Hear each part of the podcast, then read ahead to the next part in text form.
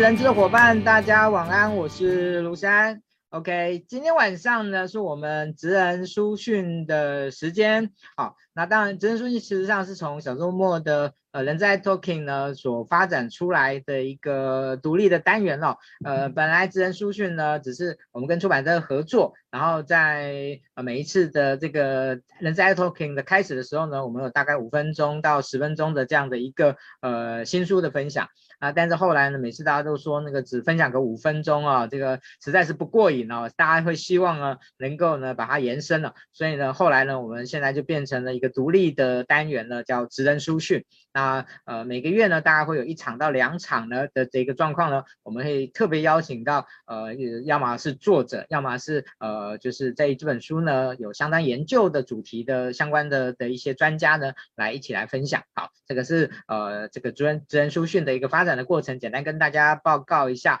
那我们今天呢，非常非常高兴有机会邀请到台师大国际人资所的呃张伟文老师。我先请老师跟大家打声招呼。Hello，各位线上的伙伴，大家好，很高兴有这个机会哈.跟大家在线上见面。哎，是是是是，好，那这个可能。大家对于呃台湾的人资的系所呢，可能比较不那么熟悉。我特别跟大家介绍一下，台师大国际人资所呢是台湾呃唯一一所呢以全英文的方式在教学的人力资源的专业系所哦、呃。所以呢呃如果您对于人资的这个研习呢呃。呃，有兴趣，然后呢，英文也相当的不错，那非常的推荐呢，各位呢来报考台师大国际人资所。好，那个老师，我这样介绍有有没有把，好像只是没有，好像没有把那个贵系的特点介绍出来。老师要不要趁这个机会也跟大家介绍一下？对，谢谢啊、那个谢谢世安，因为这个我们所像世安所说的哈、哦，它其实从已经将近快二十年了。那从一开始我们就是用全英语来授课。那我也啊呃也会提到说，其实我们的所因为收了台湾学生和国际学生，所以它其实就像是一个小联合国一样啊。那我们当然是希望在台湾就有一个这样的环境，提供我们的呃台湾学生或者是国际学生，他愿意来台湾就读，有一个这种多元文化学习的环境。那在里面也有机会，当然慢慢变成这个国际人才，朝向这个方向进行。嘿，对。是，谢谢老师。我想老师，呃，在这个系，呃，一定培育出了很多台湾的专业的国的一个那个 HR 的人才哈。那我想呢，现在今天他们有机会听到老师呢，在小周末那个接受我的访问的话，他们应该也挺兴奋的这样。那个今今天那个一一开上线，那个那个就是看的人就挺多的。好，对，再再激励大家一下，再激励大家一下。那个这一次呢，呃，就是。呃，出版社呢也赞助了我们这一次的这个活动啊，所以呢，呃，帮我们分享我们今天的直播呢到您个人的动态，然后在下面写上已分享，我们会在今天呢，呃，为大家来赠送我们待会要讨论的这一本书，不要再呃，不止说 Hello 啊，那个国际力跟跨文化学习这一个这个主题哦，这本书啊。那这本书非常的精彩哈，我现在手上有一，我现在手上有一本，那个各位，那个这本书我已经看完了，这本书我已经看完，这当时是看的速度相当快就是了哦。那那那个这本书待会很多精彩内容，我会跟大家个别来呃邀请老师来跟大家做一个分做一个分享。好，那我想那个。一开始的时候呢，先跟大家呃做这样的一个一个起头。好，我想在每一次这个访问书籍的作有机会访问到的是书籍作者的时候，其实我都会问老问作者一个问题啦哈。那一样问老师一个问题，就是当时为什么有这样的一个起心动念想要写这本书？因为写书其实其实现在写书没有什么在赚钱的，现在写书都是都。留下一点个人的足迹吧，我这样，我常我常常这样觉得，这样 是是，对哈，其实写书这个这个想法已经酝酿了一段时间哈。那其实我大概二十多年前，哎呦，这样一讲哈，年纪都出来了哈。大概二十多年前我就接触到人力资源的这个领域哈，然后感觉到其实它是扮演一个很特殊的角色，就是它可以连接组织里面的个人哈，还有这个我们组织的一个绩效。那呃，当时到美国读书的时候，我就是哎哎注意到说，这个人在异文化的环境里面，他会碰到很多的问题跟困难哦。那所以当时就特别专注在职场学习里面，那把主轴放在国际人力资源发展哦。那像刚刚所说的，我后来到回来台湾之后，就有机会加入我现在任职的单位，就台师大国际人力资源所。那在这个多元文化的环境里面，我一方面可以从事教学，那一方面也可以透过跟师生的一些讨论，那可以更了解这种跨文化里面的互动，还有对对国际人才的培育。那刚刚世安有提到说，为什么会起心动念哈来写这本书哈？那事实上应该是跟我过去十几年参与台湾国际化的这个状况有关系啦。因为台湾其实谈国际化跟国际人才的培育有一段时间哈，但是像我过去参与的一些演讲啊和工作坊，我们就会发现说有很多主管或者是实务工作者，他会来分享他的一些问题跟困难。那可是当他们想要了解更多的时候，他们会发现中文相关的资料其实很有限，那或者是说在有一些领域，虽然他们也有谈一些国际化，哈，比如说管理啦，或者是教育、心理，可是这些资料都蛮分散的，哦，分散在各个领域，所以等于是说，大家虽然有心想要克服一些困难，或者是想要进修学习，可是呃这些资料相当的分散。那另外我所想到的一些也都是西文的资料，哈。那所提供的一些简报大概也都是比较片段，所以我当时有一些工作坊跟演讲完的时候，呃，蛮多实务工作者想要更进一步的资料，我就觉得，哎，台湾真的缺了一个中文的书籍，哦，所以当时才会起心动念说想要把它做一个比较完整的整理，包括理论概念啊、实物啊，还有等于是像怎么样发展这方面的能力。可以做一个整理，然后把它整合在一本书啊，所以这个就是为什么会会有这样的想法。最主要就是看到实物界有的一些困难，还有资料资料的不足，特别是中文资料。嘿，对，嗯，谢谢老师哦。其实我呃我们看了很多呃国就是一些国外的作者写了一些。呃，商管的畅销书，其实很多商管畅销书，它的原来都是属于在企呃，等于是呃老很多的教授在企业呃在在学校里面所做的某一些出版物的一些改、嗯、的一些改编，那呃后来就变成可能全球畅销的的商管书籍。那在台湾这方面以前发展的比较少啦，我觉得相对来、嗯、相对来来说这样子。那呃这一次那个华裔呢特别呃帮老师的出出了这本书，是那我觉得那个华裔。我觉得这非常用心哦，我非常用心的来做这件事情，嗯、所以呃，在这边也我觉得也很感谢那个华裔华裔出版社的这个这一个推荐跟协助，这样子让我有机。会邀请到老师这样子，嗯，对对，好，呃。老老师这一本书呢，就我自己，呃，我我不敢说我自己是什么国际人资的专家，呃，但是我觉得国际人资在这十年来，在台湾确实是一个很重要的议题，很重要的议题。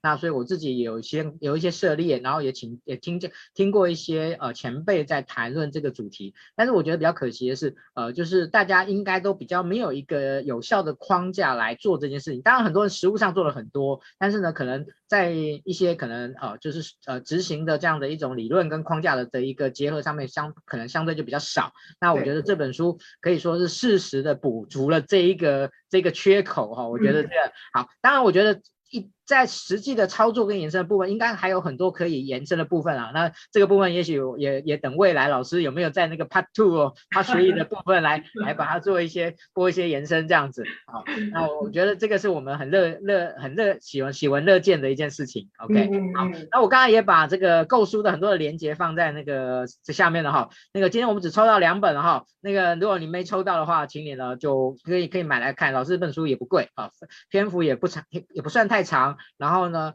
非常的简洁，容易容易了解啊、哦。那个，我觉得有一有一，我觉得有一点点工具书的味道了，不、嗯嗯、还没有那么工具书，嗯、但是已经有一点工具书的味道了。这样是是，嘿，对对对。当时当时像你所讲，其实我当时在写这本书的时候，当然希望他能够有一些学理的基础哦。那那但但是我其实我啊存在心里一个非常重要的，就是我希望他能用，而且是立刻能用。好，就是说，这个在实务界的人，他马上拿到这本书，他他有这些理念，然后这个这些概念，他可以拿来当教材。那实例案例，他可以选择他适当的来用。哦，那就可以在课堂里面拿来做一些的讨论。哦，那像后面第三篇，其实我是写给呃有心想要培育国际人才的人看的。哦，里面包括一些怎么发展，还有一些方法。对，所以确实当时我在写的时候是希望它是使用取向高一点，嘿，对，是，呃，真的，因为我自己为什么那个时候呃看完了书稿以后，我就跟出版社讲说，哎，那个有没有机会邀请老师分来来直播分享一下？哦，因为老师的这本书呢，基本上分成三个部分，第一个部分呢是整个理论框架的部分。哦，但是老师理论框架部分并不会什么假说乙说了，他老师没有没有没有这么掉书袋这样子哦，他很明确的把一个框架把它列出来。好，那第二部分是老师收集非常多的个案哦，那些个案我觉得呃，如果我们自己要去收集，我觉得是很麻烦的一件事情哦。我觉得老师收集了很多个案。那第三个呢，那个如果是做训练的，应该会跳高兴到跳起来。老师已经把很多的个的一些一些。就是训练的一些模组呢，都已经把它直接把它呈现给大家，嗯、哦，那大家可以在这个模组的基础上面，其实有时候我们做东西的时候，就很难生出一个原始的东西来，哦，那再有一个原始的东西哦，我们再去做衍生，其实就很棒，哦，所以呢，那个各位，啊，那个不要等抽奖了，赶快定 啊、赶快定，OK，OK，、好，那我想呢，今天呢，我们所分享的内容，我们不可能哦。呃，把所有的书的内容都拿出来分享哈，我想这个时间也不不允许我们这么做，所以我们大概会做一些重要的主题的部分，来请老师来做一些一些阐述，来做一些分来一些分享。呃，基本上我就是把一些我觉得比较呃干货的地方，然后我觉得呃对 HR 呢比较连结度比较高的，更连连结度更高的，更有兴趣的部分，我把它我把它截取出来来请教老来请教老师。好，但是一开始的时候呢，呃，跟先跟大家讲了，老师做了一个。一个定义啊，这个定义叫做跨国外派人员跟国际事务人员，好、哦，这两个是不太一样的。我们先请老师跟大家来解释一下。对，好好，那我们一般在讲这个国际人力哈，那我们当然第一个会想到那些人飞出去的，哈，那这些就是由组织来能够派到其他的国家的分支机构，哈，那那这些人他其实是呃直接要进入其他的国家跟文化，所以他们所受到的一些文化的冲击，其实也会比较的强烈跟明显。那这群人其实一般我们在谈这个呃呃国际人力的时候，也会去关注他们在呃国外碰到的一些困难哈，比如说在工作上哈，他们可能要碰到呃不同的这个管理的方式，或者是他们的成员有不同的价值观哈。那另外一个他们也会常碰到的是一个家庭家庭方面哈。这些派外人员出去了之后，我要不要带我的家人？那我带家人的话，那他们的教育怎么办？那配偶可不可以适应哈？所以这个家人的适应就会变成是另外一个会影响他们是不是能够安心工作的一个很大的议题。那另外他们也会碰到个人的一些压力和调试的一些状况。那这是属于第一类哦，就是我们直觉的想到他人就是被派到其他国家。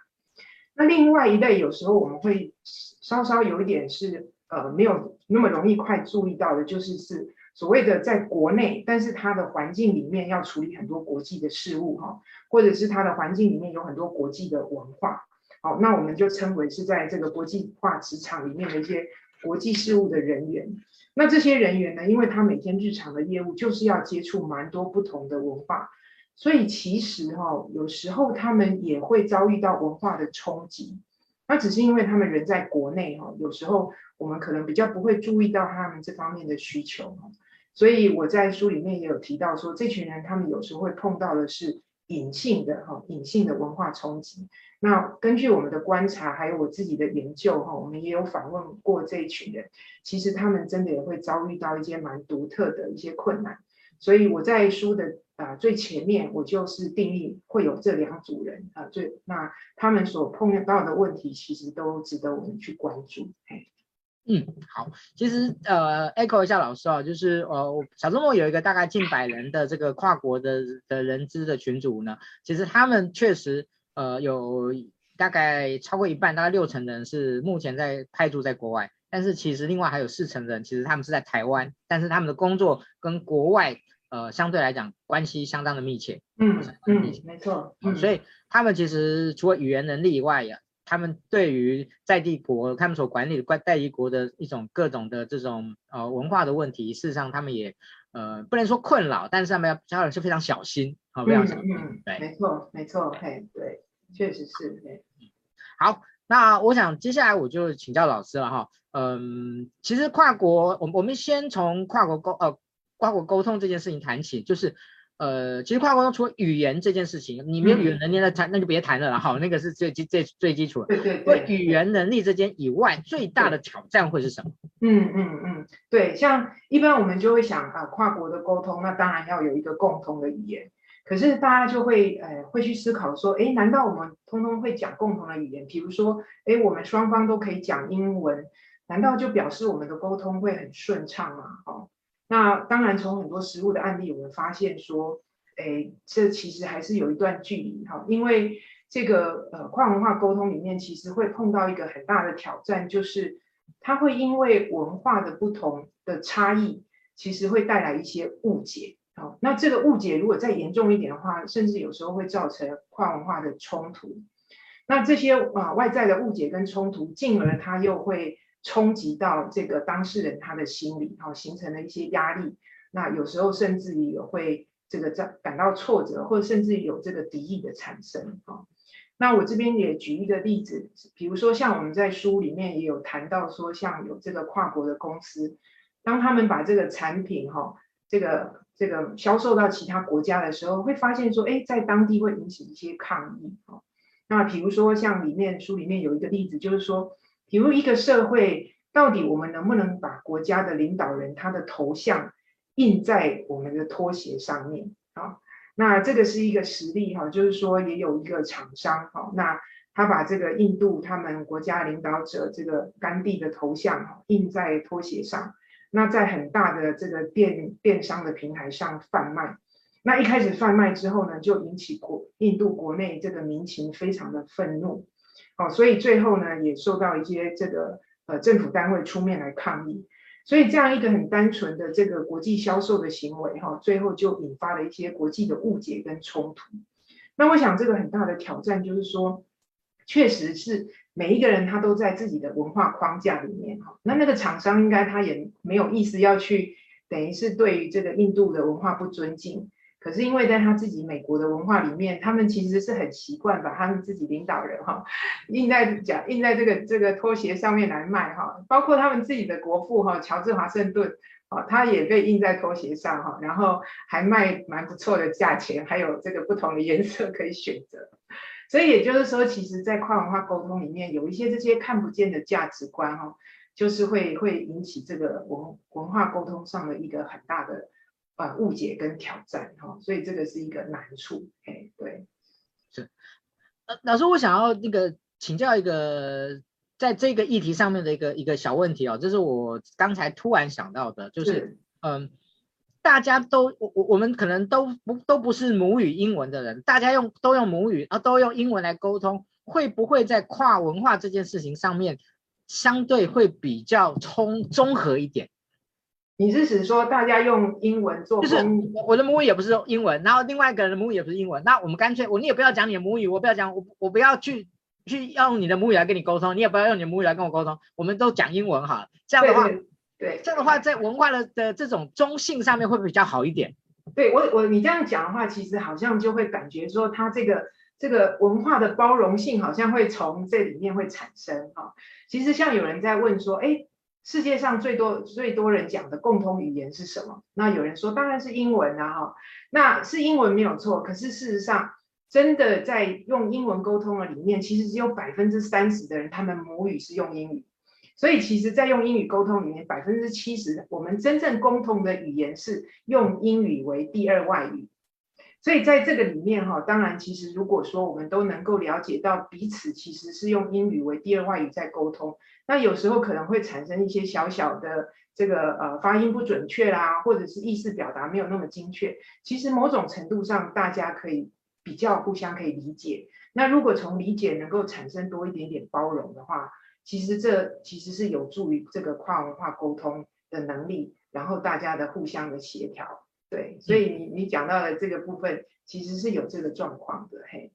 好，谢谢老师。OK，那我想接下来我就请老师呢跟大家呢简单扼要，因为这个要谈很大哦，就变成把什么书都谈进来了，就是什么是国际力，国际的内涵是什么？好，我想这个这个如果谈的话，就把这本书都谈进来了，所以我想可能老师把这个定义说明一下，然后呢，国际的内涵可能举出两到三个 maybe 比较重要的点，这样就可以了。谢谢，麻烦老师，哎，麻烦老师，对。其实像那个国际力哈，大家讲说国际能力啊，全球能力哈，那我们这本书就把它统一叫国际力哈。那国际力简单来讲，它就是说，哎，人大家可以跟不同国家的文化的人互动啊，合作，然后共同来完成工作的任务，好，大概是这样。那主要的其实就是只有三个大的要素，好，一个是语言，我们刚刚谈的，然后另外一个就是专业啊，比如说我需要有专业半导体啊、工程啊，或者是教育，我可以跟国际的人合作。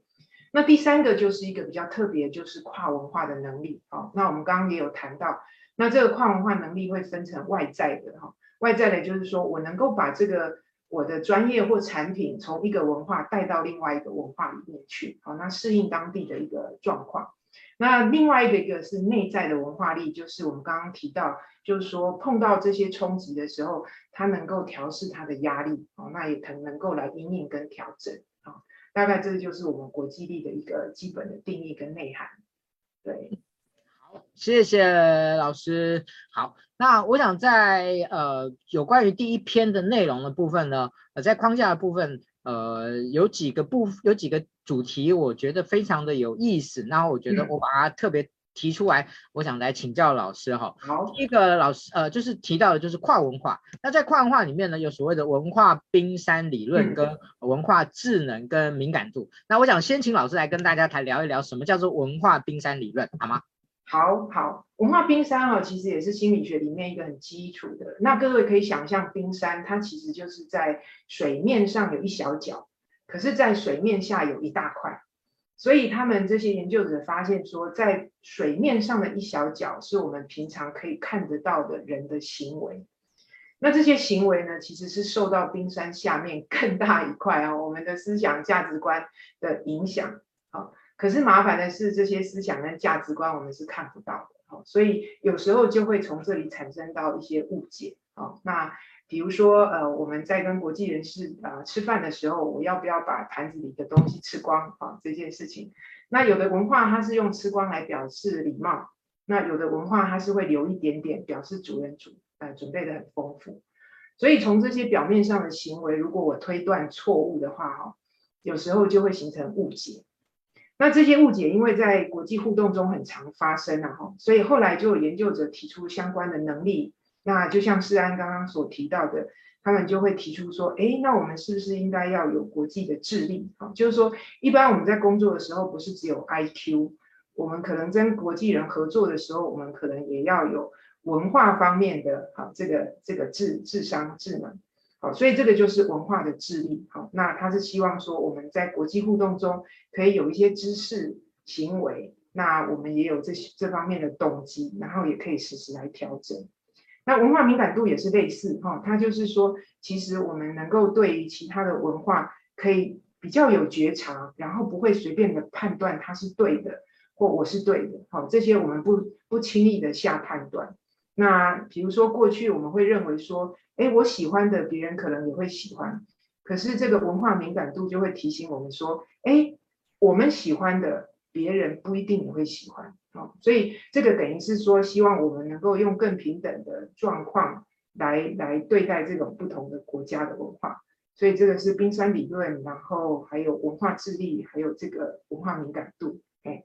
是好。呃，老师，我想要请教您一下哦，就是呃，我这是我自己的个人的观察，就是呃，在台湾这十年来呢，有一个跟以前很不一样的东西，就叫做交换学生。是，哦，以前台湾不是没有，但是比例不高。但是现在在这十年来，其实台湾交换学生的比例其实非其实非常的高，哦，非常的高。那呃，这个交换学生的比例高的这件事情，是不是对于这个文化？呃，冰山理论，我们刚才所提到的文化智力跟文化敏感度的提升是有帮助的。哦，我、嗯、我我想要请教老师一下。呃，这个是有帮助的，因为其实从我们过去的呃过去的研究，还有最近近代的一些脑神经科学，我们发现实际的这个异文化的接触哈、哦，它其实会对人产生影响哈、哦。甚至于他们用比较新的科技，那个那个这个脑脑造影的扫描，它是可以扫到这个有一些结构的变化。所以事实上，各国现在都希望能够让更多的学生或人士进来。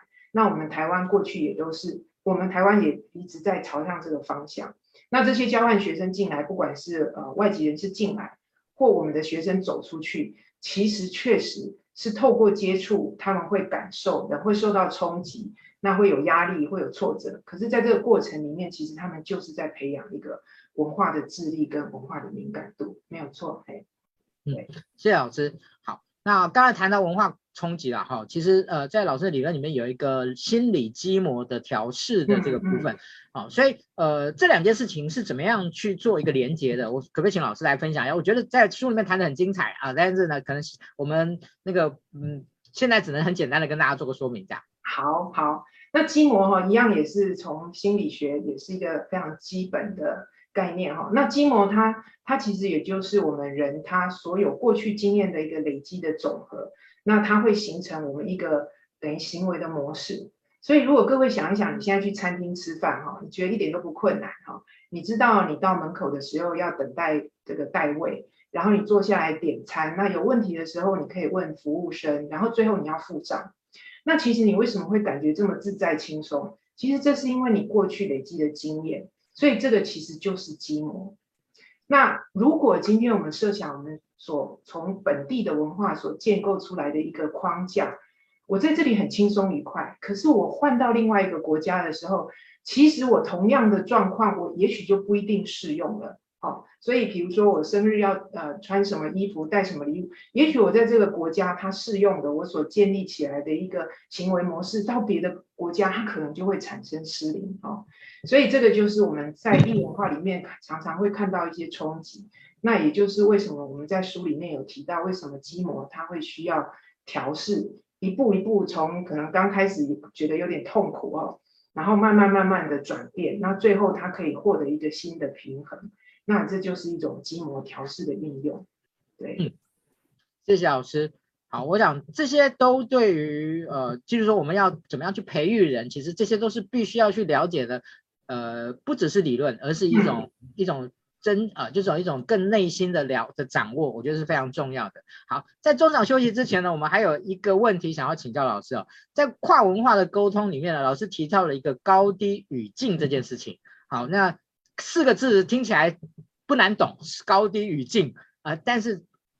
有点不知道怎么想象啊。虽然我看过书了，所以我知道了，但是呢，如果光讲光用这四个字来讲的话，可能很多人是无法去理解什么叫做高低语境。嗯，在跟这个跨文化沟通上，它的是怎么一回事？我想在中场休息之前，请老师来跟大家分享一下。好，好，好。那这个沟通就是呃，我们很基本嘛，哈。那跨文化沟通当然就是把人的文化。又加到这个这个跨这个沟通的过程里面，所以它的复杂度会增加。那刚刚你所提到的高语境跟低语境，哈，它其实就是在讲我们在呃讲话双方我们所存在的环境。那所谓高语境的人呢，等于是说他在对谈的过程里面，他有一部分他会依赖环境里面的因素。好，环境里面的因素就是有一些我们可能会心照不宣，好。或者是我有一些就是，哎，你呃，你如果问我很会不会很累，我可能只是很简单的说还可以。但是你看我这样走路都快走不动了，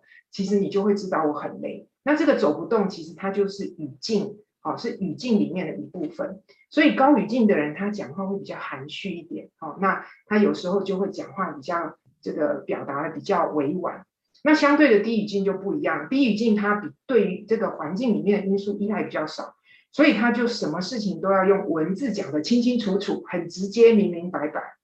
那这个高低语境两个文化的人，其实在沟通的时候是容易会产生一些误会。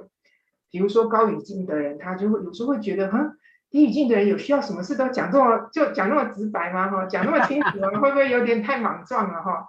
那低语境的人相对的，他就会觉得高语境的人，你为什么好像有话不说？是不是有隐瞒？哈，然后好像不是很坦诚。所以这个时候，其实其实只是一个文化，它本身出来的沟通方式不同，可是可能在跨国企业哈，大家在面谈或者是谈生意的时候，其实就会出现一些误解。哎，对，嗯，真的非常有趣哦！我看，就是我刚才只是把呃把老师的书里面呢几个我觉得比较有趣的的一些内容呢，把它呃截取出来，跟邀请老师来做一些简单的分享哦。那那老师也很厉害哦，三几句话就可以把一件呃我觉得不太容易说清楚的东西呢，就把它说得非常非常的清楚。好，那大家是不是又勾起大家想要看这本书的欲望呢？好，那个其实我常常讲一句话，就是我帮。那个作者帮出版社介绍书，不是说讲介绍完以后，好像大家就不用再看这本书了，而是说你听我介绍完以后，你越想看这本书哈。我觉得这才是我们的，这才是我们的重点。那下半场的部分，我们就会把重重点呢放在呢这个有关于呃培训呃的这样的一个规划跟思考的部分。好，所以呢呃。一开始呢，我们就直接来请教老老师哦。在老师的里面呢提到呢，书里面提到国际力的这个训练方案的的规划的核心呢是所谓的全变理论哦。嗯、那为什么全变理论是这个国际力培训方案的核心呢？我可不可以请教老师？嗯，好，这个虽然提到这个就已经进入这个第三篇了哈。那第三篇确实是写给要规划相关方案的人来看的哈。那我们在讲到这个跨文化训练的方案的。过程里面，当然我们基础还是会用一些训练的基本的哈，像这个 ADD 模式。但是跨文化训练它的这个设计主主要还是要加入一些原则。那刚刚施安有提到的这个全变的理理念哈，是一些学者他在归纳一些方案的这个设计里面所提出来哈。那主要是我们在归呃这个设计这些训练的时候，需要考量他们国际任务里面它是在什么地点。然后他的工作性质啊，比如说这个他的地点到底他文化跟他本身文化的差异是远还是近啊？那另外就是说他的任务跟人的互动程度的状况是高还是低啊？所以这个都是等于是要在真正帮他设计训练之前有做一些呃考量跟这个需求的评估。那针对这些他们实际的状况，再下去设计一些呃是特定的能力。或者是一般的能力啊，所谓的特定能力，就是说他可能要去外派的地方，他的工作他需要一些特定的法令知识，还有国家文化。那另外一般的就是我们像是通识一样，他可能需要一些沟通啊，或者是一些呃相关的这个呃适应的一些能力啊。所以这个全变的理念，在我们跨文化的也训练方案里面规划，其实是啊蛮重要的一个原原则跟核心。对，嗯。呃，其实全面理论可能一般不是在学校有特别研习的人，可能比较没有那么的熟悉。嗯，所以可不可以请老师最专贵全面理论的部分，可不可以再做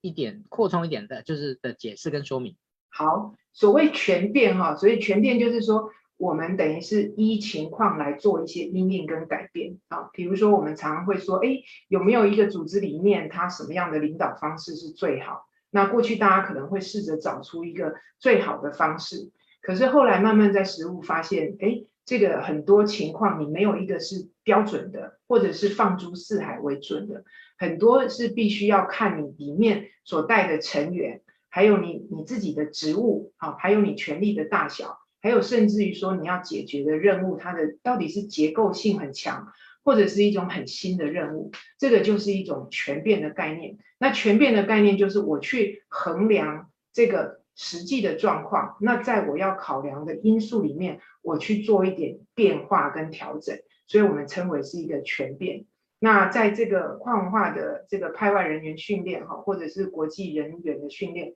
我们在这个呃设计的内容里面，我们确实在初期的时候。就要尽量能够考虑到这个全变的一个核心，那能够比较仔细的去评估他所在的地方，还有所在的这个文化，还有他的工作的性质，哎，这样是一个全变的概念。哎，嗯，好，谢谢老师。好，那呃，在呃，就是有关于训练模组的部分哦，刚刚刚才在，我想这个是我们下半场的一个很重要的的一个的一个。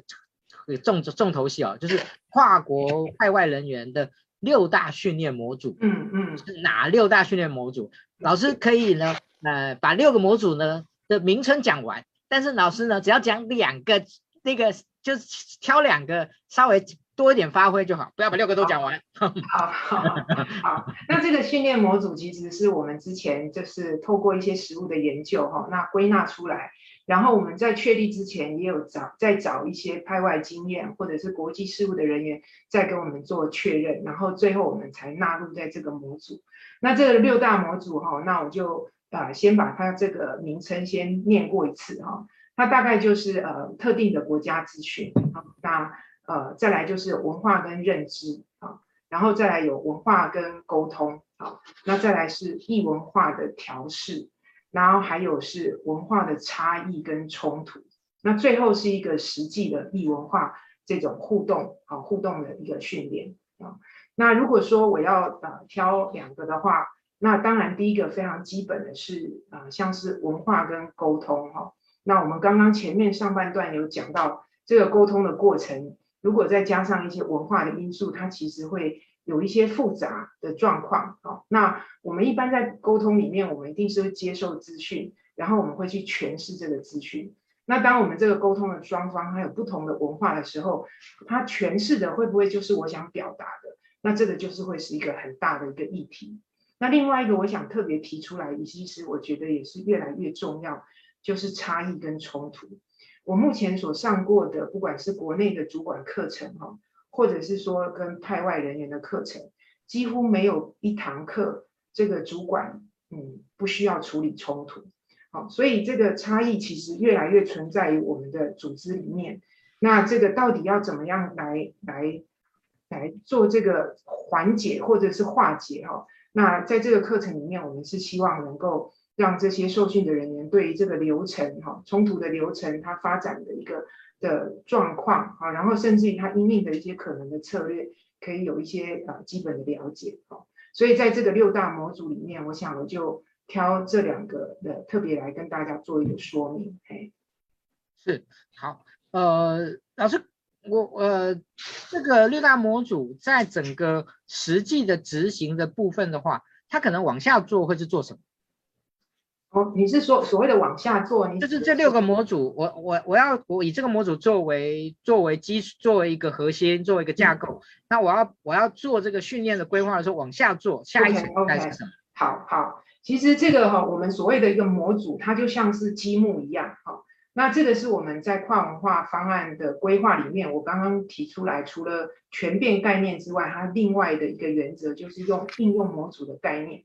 那因为我们会考量全变哈，所以它等于是说，我会考虑到他所需要，会因应他文化差异是大还是小，他派外的时间是长还是短，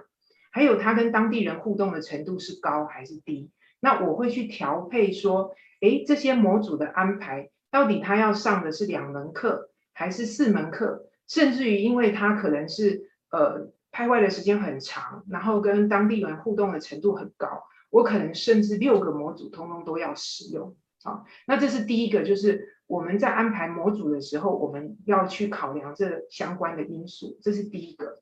那第二个就是说，因为每一个公司都有不同的产品，好，还有你们本身不同的专业，所以我个人也是会建议，就是在人资人员，他除了说以这个模组为一个框架，好，然后我们所提出来的六大课程。为一个基础之外，其实它这里面就可以搭配他们过去公司里面本身有的派外人员他的经验，这个时候就可以适时的加入哈。包括说，除了可以用一些我们第二篇所提到的个案以外，他就可以把过去有经验的哈，特别是这个公司里面有经验的派外人员，他的实际个案再纳进来哦，然后就可以让他们来带讨论，然后最后呢，当然就可以呃整合有理论的。概念的部分，然后呃公司实力的状况，这样子的互相搭配哈、哦，可以让呃每一个公司自己的派外人的训练哈、哦，会比较能够适合他自己的状况，然后也比较能够贴近这个组织要派出去的人他实际的一个需求。嘿，嗯，好，谢谢老师。好，呃，对于执行这些方案的部分。呃，一定会有一些费用的费用的产生。那呃，对您而言，您觉得呃，可能在哪些部分呢？可能相对来讲，可能会需要投注的的的一种费用，可能相对会稍微高一点的。嗯嗯嗯，其实像呃，在这个训练的方案，当然它可长可短，那这个会涉及到我们刚刚所讲的这个训练的强度的问题。那如果说在呃公司评估说他需要更高的训练强度的话，当然他投注的时间和经费会比较高。那特别后面有一个是实际的互动，好，那实际的互动部分有一些公司它也开始会让他们呃一些主管可以呃有一些实际的短短短时间的派外，或者是说国内跟国外的轮调，让他可以透过人实际走出去，看到这个当地的一个文化的状况。那当然也有让他有机会可以接触这种文化的冲击。那这对他呃本身。去理解真实实地的状况，哈，还有那个怎么样从那种压力里面走过来的这种过程，其实是有帮助，哈。所以当然，呃，我想在呃课堂里面，这是一般基础的训练。但是如果要用到这种呃互动式的互动式的训练，或者甚至让他有机会走出去去体验式的这种训练的模式，当然相对的经费和成本跟时间就会来的比较高。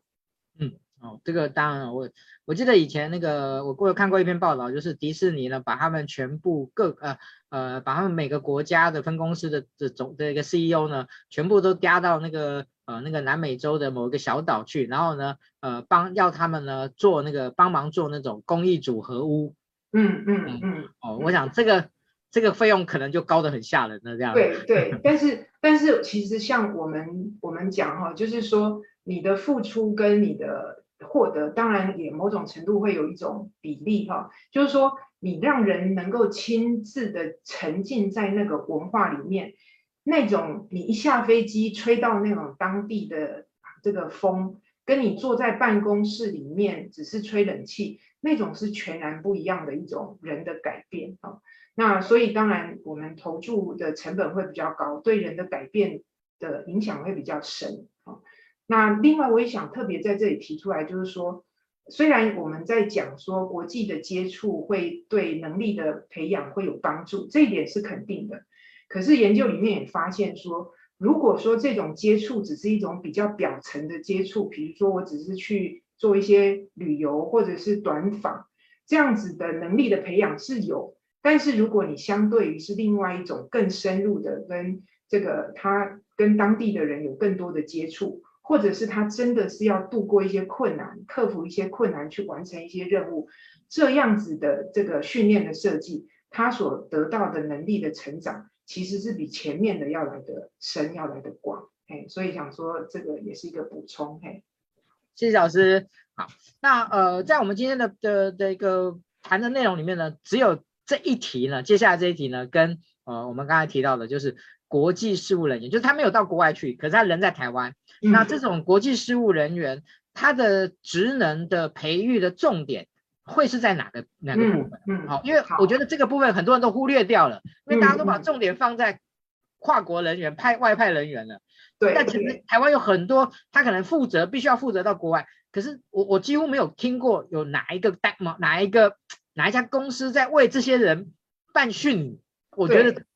对。虽然你所提到的，其实也是我们在实务界观察的一个状况哈。那所以其实我们发现说，这一群人他其实也需要一些学习的方案，但是他们偏现在碰到的困境就是学习方案真的不够。那我也提出来，我们在书里面有提出，也是六大的模组。那大部分跟拍外人员类似，可是他们的内涵会有一些不一样哈。比如说像这个国际事务人员，我们有一个不一样的就是。他需要有这个怎么样协助外籍人士的特定知识的训练哈，包括说像我们台湾现在有很多就业金卡啊，那有很多法令的问题。那如果一个公司它的国际部门的人员，他要协助这些呃，比如说国外来的工程师哈，或者是一些呃专业的主管，那他们来到台湾之后，其实会面临很多法律的问题啊。那另外像我们在模组里面也有提到，他一样也要了解异文化的适应。异文化的适应对这一群人来说有两个面向，一个是当他碰到一些文化冲击的时候，他可以调试；第二个很重要的就是这一群人他在协助这一些外籍人士的时候，他也要能够有能力帮助他们去度过这个异文化的冲击，哈，帮助他们做一些呃调试，哈。那另外我们刚刚有提到，就是像是文化的差异跟冲突。这一部分其实也是很常见哈，像我在我自己访谈的过程里面，就有有国际事务人员有提到说，比如说，即使是在这个像学校里面这个办活动，那学校如果规定不能够用呃呃饮酒啊，但是有一些有一些国际的人员，他会觉得在他的文化里面，活动跟饮酒是一个很自然的连接哈，所以在这个部分他就会呃碰到一些差异带来的冲突，也会让他的工作感觉到很困扰，哦，所以这个部分我想。呃，也是像诗安所提到的，确实他们也需要有相关的学习方案。嗯，好，那我想这个其实老师有在整个书里面也有针对于这个国际事务人员的这个职能培训的的模组啊，哈，所以大家有兴趣，嗯，自己翻啊，自己翻。好，因为我要我要保留一点时间呢，来请老师谈一点个案。哦，我觉得，哎，老师在这个书里面呢，其实有很多的一些个案。老师，可不可以先解释一下，老师你为什么要放这么多个案啊？三分之一的篇幅哎. 对，因为这个哈、哦，其实是呃，在个案里面，我觉得是我们整个国际力发展的架构里面中间哈、哦、一个非常重要的部分。第一个部分的理论概念，第二个部分你一定要有实际的去操作。那实际的操作，当然我们刚刚所提到很多，出去接触，你走出去，你去你去承受这种文化的冲击。那因为我们在书里面没有办法让让大家去实际啊体验，所以我会觉得个案这个是从实际的状况里面去学习，我们至少能够有二十个，然后我提供的解析其实只是一个思考的方向，它绝对不是标准答案。好，那在这个个案里面，其实很多都是我们从过去的访问还有研究里面，它是从一个真实的状况里面去改写的。好，所以我是希望说我们能够有。一些个案的集合，那让讲师在规划的时候，他可以搭配前面的理念，那可以呃运用一些这些个案，运用呃把它在课堂上可以有一些讨论这样子嘿。嗯，其实我觉得老师的这些个案呃，其实应该算有很典型，就是是在这种跨国文化的冲击上面，我觉得很典型。然后呢，呃，另外我觉得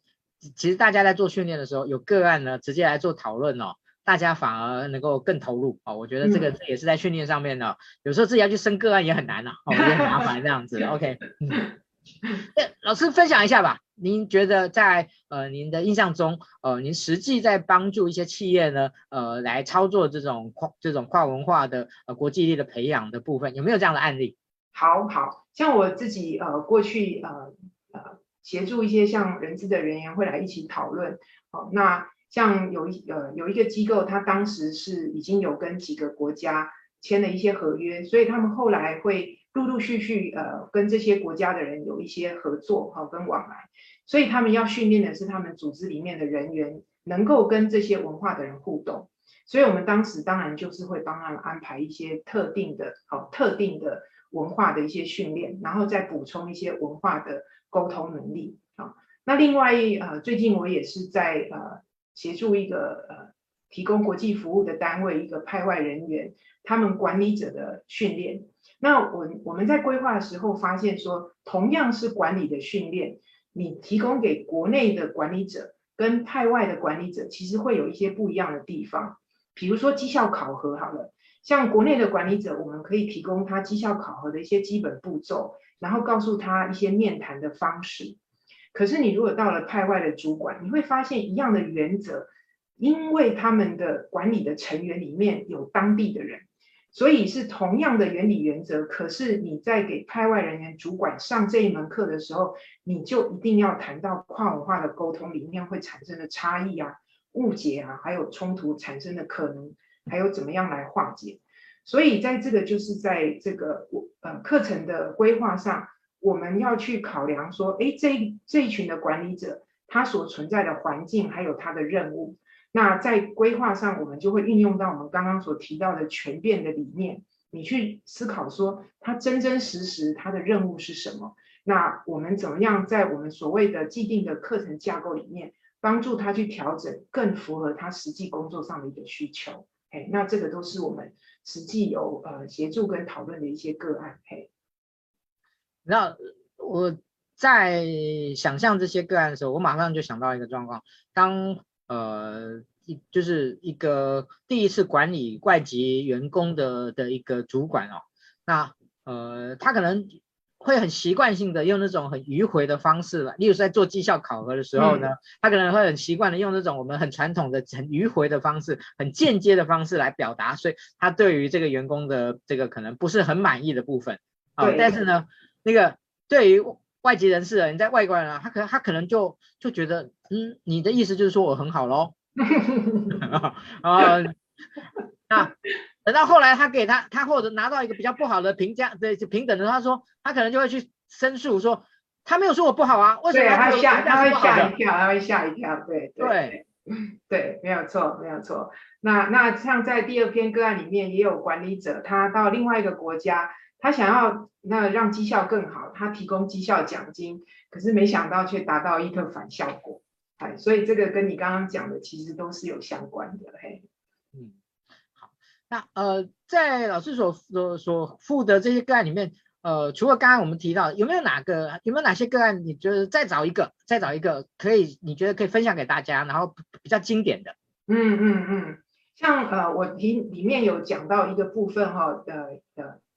有讲到这个食物的影响哈，那民以食为天哈，那这个部分其实我一般在文献里面，大家比较少谈到的是食物跟生理的层面哈。那这个是也是我们实际所碰到的哈，也就是说，其实在，在跨文化的适应，我们会常常会谈到说跨文化的冲击，哦，那跨文化冲击会带来一些压力、沮丧、挫折。可是，在我们这个实际的个案里面，它是因为他其实是很愿意尝试当地的食物哈，那他但是他尝试当地的食物一段时间之后，其实他身体会出现一些过敏的反应哈。那这些过敏的反应，他去看医生之后，就变成是医生告诉他说：“哎，你可能要减少，哈，减少这个的一下子尝试这么多当地的食物，因为我们可能啊，在我们台湾里面有很多夜市啊，然后我们会很用很多食用的猪油，哈，那这些他很乐意于去尝试跟这个这个去适应当地的环境，可是吃了这些食物之后，他身体其实会产生一些这个不舒服的状态。”所以这个个案其实，在真实的情况里面，其实也是提醒我们，还有很多派外人员，或者是说要协助派外人员适应我们当地文化的人。也就是说，其实食物这件事情，虽然我们有时候觉得，哎，到处都有的吃啊，可是其实它跟我们生理的的反应，还有一个人他是不是能够很健康的发挥他的功能，其实是息息相关的。哦，所以在个案里面，我们也有提到说，派外适应绝对不是只有心理层面。它还有生理层面，那所以在各个方面，包括个人的饮食习惯，还有你的这个起居的习惯，其实都是跟派外的能不能够适应，能不能够成功的完成你的任务，其实是非常有关系的。嘿，嗯，谢谢老师。好，这个老师真的是帮大家收集了非常多的很棒的个案哦，让大家呢在呃理论框架的学习。呃，实务的操作之外呢，还有这个个案的情境的了解，好，所以这个是为什么特别推荐推呃推荐这本书给大家的原因。好，那呃今天时间也差不多了哈，那我自己呢呃会做一个小小的 ending 给给呃就是 echo 一下老师。那在我那个 ending 完以后呢，我也请老师呢最后呢来呃回应我们最后一个问题了，就叫做呃对国际力这个老师的所定义的这个国际力呢，它未来的可能的发展是怎么样？可能老师。就就要延伸谈个一点两点就可以了。好，好，OK，好。那、呃、今天老师在谈呃这个呃就是邀请老师来谈这本书。其实我自己呃有一种很呃就是深深的感觉，就是呃台湾这十年来呢培养的一群具有非常嗯呃就是具有跨国工作能力的人。哦、呃，在十年以前，在呃我觉得在台在台湾不是没有，但是呢呃相对而言可能。呃，除了语言能力，现在的小朋友越来越越越强以外呢，那我觉得最重要的就是，呃，在透过游学、透过交换学生或者其他的呃大量的的交换的学生到台湾来，就对于我觉得以前我们没有特别去思考。就是我们今天老师所提到的这个文化的准备度这件事情，我觉得要比以前要高很多，要比高高很多。那对于这种呃，他们很快呃，在年轻的时候就有机会去身历其境的去去在国外能够有深度的这样的一种生活，而不只是去旅游的这样的一种形态。嗯嗯、那我觉得对于他们在呃未来的整个职涯的发展上面都产生了非常多不同的影响。哦，这样非常多的不同的影响。好，那在台湾目前的很多的企业，呃，在运用人才的部分也越来越多元，就是他可能是运用台湾的这样，他可能是运用台来台湾。就读的外籍的学生哦，在使用在问题在这个人才的使用上面越来越多，在这些多元文化的使用上面，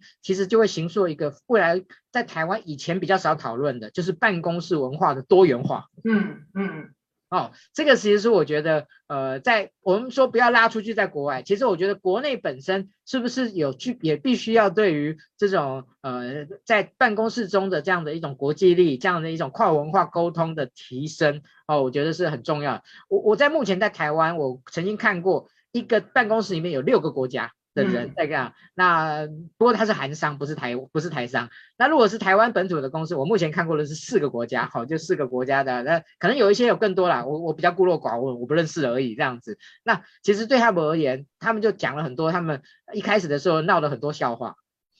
哦，就是彼此之间因为一些文化的的一些东西，哦，那但是还好，就是。虽然说笑话，那代表就是大家就这件事情就是啊呃 OK 啦，反正就是就是一定会发生的，然后大家呃赶快就把它把这个问题呢 pass 过去这样子。但是他们也在过程中，有时候也会出现一种让大家很尴尬，不知道怎么去处理的一些一些状况。所以我想呃这些。呃，看似是小问题，可是呢，可能会影响到他可能对于这个工作、这个国、这个职场或者这个国家的有一种友善度，他愿不愿意来来发展的这样的一种很心理的一种很深刻的的一种一种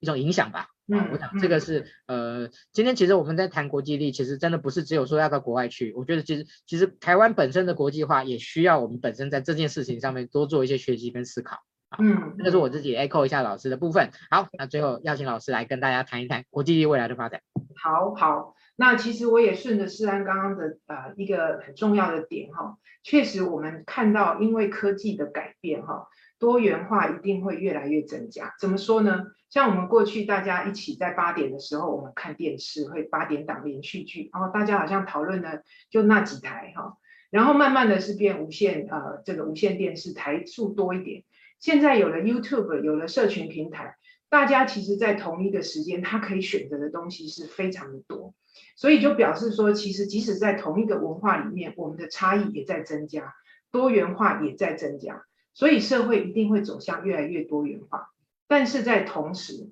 又因为科技的发展，我们这些多元互相连接的机会又变得更多，所以变成是说，我们会更有机会去接触到跟我们不一样的人。那这些不一样的人，其实就表示说，我怎么样跟差异能够共处的这个能力，哈，我们讲国际力、跨文化能力，它变成是越来越成为是基本的一个能力。所以，我们说过去也许，呃，我们现在在谈国际力，会想到的是派出去的人，或者是国际呃事务的人员。可是，我相信在不久的未来，哈，国际力或是这个可以跟差异共处的这个跨文化能力，这会变成一般人才他的一个基本的能力。那我也想要特别再再能够强调一一点，就是我们刚刚谈到跨文化能力，它有外在的，那还有一个就是内在的啊，就是当我们在学习跟异质的群体共处的时候，我们一方面是学习外在的知识，培养相关的技能，可是另外一个也是很重要，就是我们要时时能够去锻炼我们内在的力量。好，那有这个内在内在的力量，我们知道怎么应应，然后怎么样跟不同的群体相处。那当然，我想作为一个 HR 的专业人员，在这个过程里面，我们能够先培养自己这种内在跟外在的能力相辅相成。那等到我们自己有这个能力之后，进而我们后面当然就能够更有能力去协助我们周围的员工跟组织里面相关有这个需求的人员。那我想，这个本身也就是人力资源发展的一个一个内涵。那我想，也是人力资源这个专业工作的一个价值的所在。嘿，嗯，谢谢老师，感谢老师今天特别接受我们的访问，然后拨空。好，那今天的分享呢，那个真的那个干货满满，我想大家呃一定听得呢没有很过瘾哦，所以呢。嗯那个有机会，那个想要看更多，呃，请买书来看。OK，谢谢老师今天的分享。那我们今天的直播呢，就到这边告一段落。好，感谢老师，谢谢，谢谢，谢谢。希望之后有机会再邀请老师。对，好，谢谢，谢谢，好，拜拜。